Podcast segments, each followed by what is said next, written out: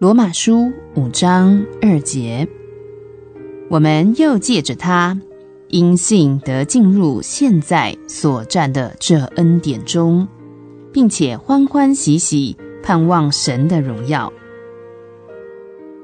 做一个基督徒，乃是站在恩典中生活，呼吸、行动，这些都在恩典中。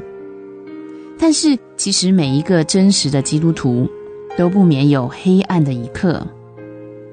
那时，他可能会直问自己说：“在这一刻，我真的可以寻求神的恩典，依赖他的恩典吗？”是的，请听这赐福的信息，得进入现在所占的这恩典中。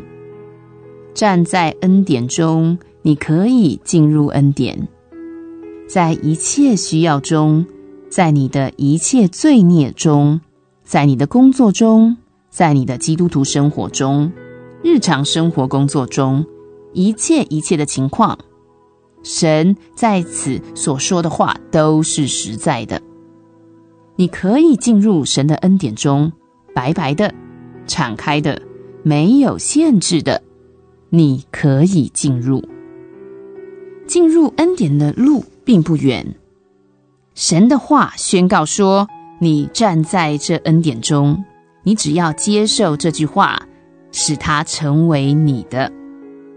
你生活在恩典中，你只要吸取恩典，它就充满你的心灵，正如你呼吸使肺充满新鲜空气一样。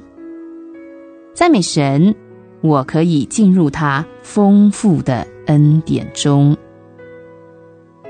罗马书五章二节，我们又借着他，因信得进入现在所占的这恩典中，并且欢欢喜喜盼望神的荣耀。